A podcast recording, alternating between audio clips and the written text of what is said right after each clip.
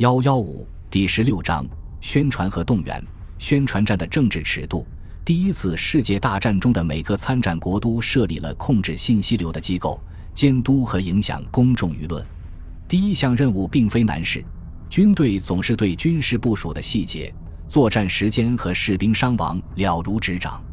第二项任务确实需要一定的创造力。在早期的冲突中，作家和艺术家、牧师和外行名人都有自己的小群体。但在大战之中，宣传的声音必须传至整个国家。共同的奋斗目标是大规模战争的一个基本要素。宣传活动在五十个月之久的战争中起到了重要的作用。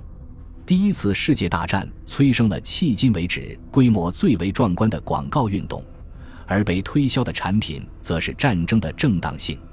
他们的推销术语是道德，这种语言中充满了象征形式。正义和非正义的概念被裹挟在流行文化之中。由于广告的用力过猛，“宣传”一词已经成为谎言的代名词。但是战争期间，宣传绝对不止于此。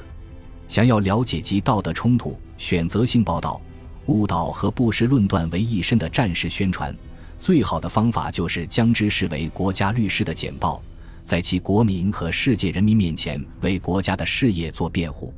国家主导并不意味着国家能够控制导向。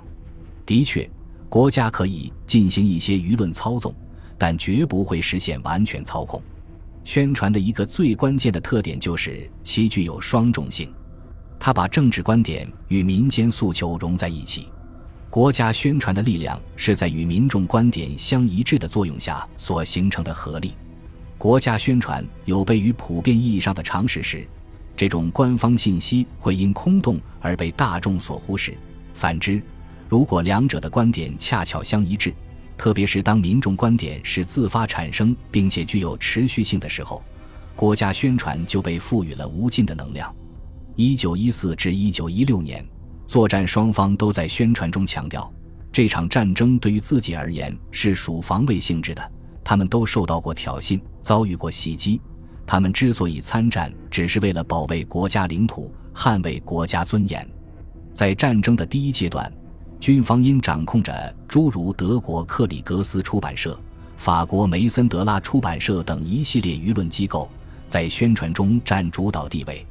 但自1917年起，民间机构大量涌出，原因显而易见：战争的政治性质改变了，宣传也随之而变。美国于1917年4月参战，同年俄国也历经两场革命。这些事件使战争舆论宣传发生了转变。现在战争目标成了宣传的核心。在一战的最后两年中，舆论宣传的焦点问题是实现什么样的和平，即我们要建立怎样的战后世界。蛰伏于欧洲每一个参战国中的社会主义运动兴起，他们提出有关欧洲未来格局的设想。温和的社会主义者想要中央政府实行永久计划经济，因为他已经为人们提供了不错的薪资，也完全消灭了失业。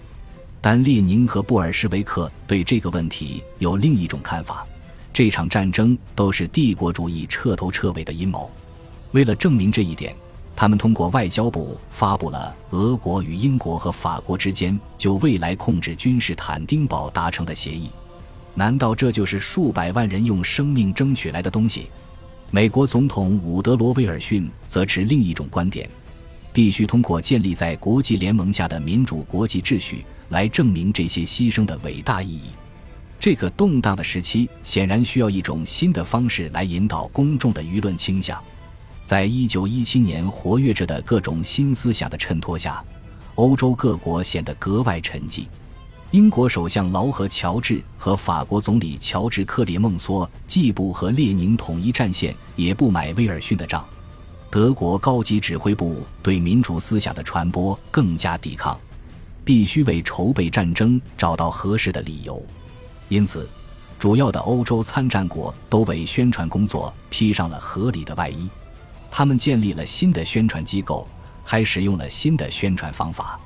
迄今为止。德国高级指挥官都没有充分考虑舆论状况就进行战争。现在，随着兴登堡和鲁登道夫的当权，应对人民渴望协商和平的呼声，解决这一民愤成了当务之急。英国民众对战争的合理性有着同样零零散散且源源不断的怀疑，这迫使英国建立了一个情报局，而这也是英国历史上的首个情报局。劳和乔治向两位新闻巨头布鲁夫·布鲁克和北岩勋爵求助，并将国外和国内的宣传权转交给他们。因此，在战争的最后阶段，宣传成为战争政策的一个独立且必要的元素。我们将在下面研究它的影响。纵观二十世纪的历史，宣传的政治重要性并不能在其中得到完全体现。其意义更多的体现于大规模动员的文化历史和社会历史中。在这个动荡的世纪，宣传给政治生活和社会生活都烙上了独特的印记。宣传对巩固长达四年半的战争所需的团结有重要作用。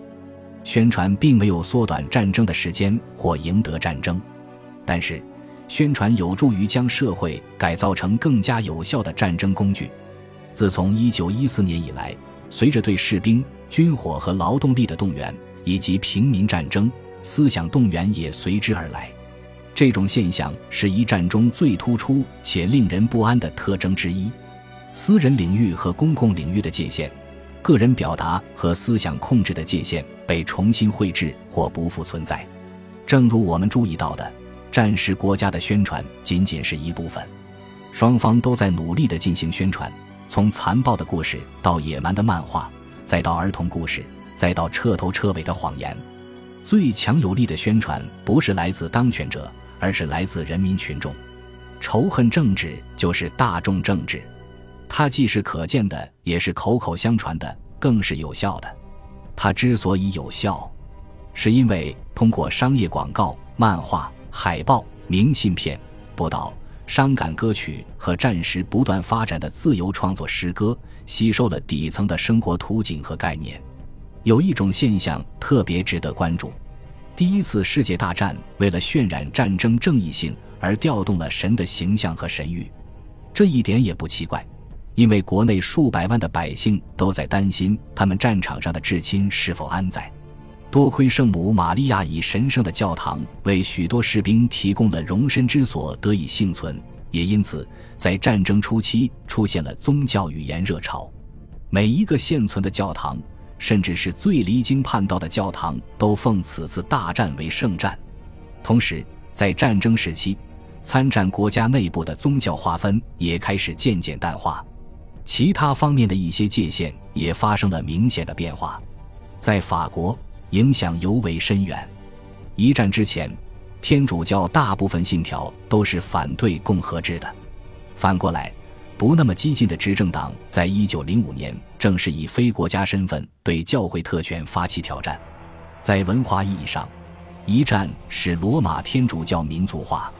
无独有偶，在一八七零至一八七一年发生的普法战争，德国战胜法国在色当日举办庆祝仪式。在德国的大多数地区，这一天都是一个反天主教的节日。一九一四年以后，德国天主教徒可以展示他们是多么具有德国特色。同法国一样，描述牺牲和殉难这类词都会融入战时文化。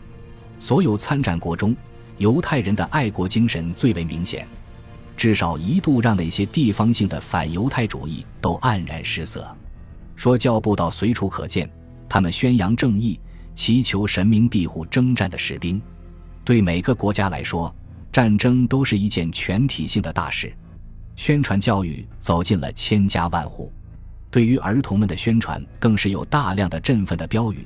根据战争期间一个法国儿童撰写的文章来判断，民众和这些未来的士兵们都会接受这样的战时文化教育。首先，最重要的就是要学会憎恨敌人。早在拿破仑时期，儿童一直都是勇敢者和受害者的形象，但是在一九一四年之后，他们不再只是被动承受，他们学会了杀戮，学会了等待向敌人复仇的时机。一首英国童谣就很好的捕捉了在全面战争时期针对儿童们的宣传动员。一个小孩面对着一间被毁房屋吟诵道：“这是杰克建造的房子。”炸弹落在了杰克建造的房子上，是匈牙利人往捷克建造的房子上扔下了炸弹。子弹打死了往捷克建造的房子上扔下了炸弹的匈牙利人，而这次是那个孩子拿起的枪。战争伊始，政治宣传更多的是口头上的空话，而没有付诸实际行动。所有主要参战人员中的有名人士都对敌军声发逼讨，借此来声明国际抵御是多么崇高正义。一大批德国科学家和人道主义者反驳了对德国军队在比利时野蛮行径的指控。专家认为，迫害欧洲士兵的是协约国带来的黑人军队，而不是德国。在战争后期，英法知识分子、艺术家和作家也都陷入了对敌人的类似程度的诋毁之中。他们认为，德国文化催生了一种普鲁士主义的疾病。随着动员的传播，一本描写一方虚伪、另一方正直的学术小册子的出现变得微不足道。政治宣传的核心是行动落实的前提，尤其是在讽刺漫画和海报艺术中。所有参战国的报纸都把战争的矛盾冲突道德化了，他们提供了敌人的原型，把疯狂的像动物一样野蛮的匈奴人形容为肥胖、贪婪的英国商人，他们贪婪地渴求德国的财富和珍宝。在法国，一个圆胖、狡诈。嗜血成性的布伦希尔德形象代表了德国，一个虽然天真幼稚但有点快乐的玛丽安代表了法国。这些文化图像以多种形式表现出来，不只是讽刺漫画。法国学者所谓的战争平庸化，即它作为一系列正常事件融入日常生活的能力，再没有比在这里更明显的了。爱国主义和利益渗透到了星登堡桌布、福取烟灰缸。机器那啤酒杯这些平凡的事物中，把无休止的战争碎片化了。位于法国东部城市埃皮纳勒的佩莱伦公司，专门制作宣扬战斗神圣的廉价海报。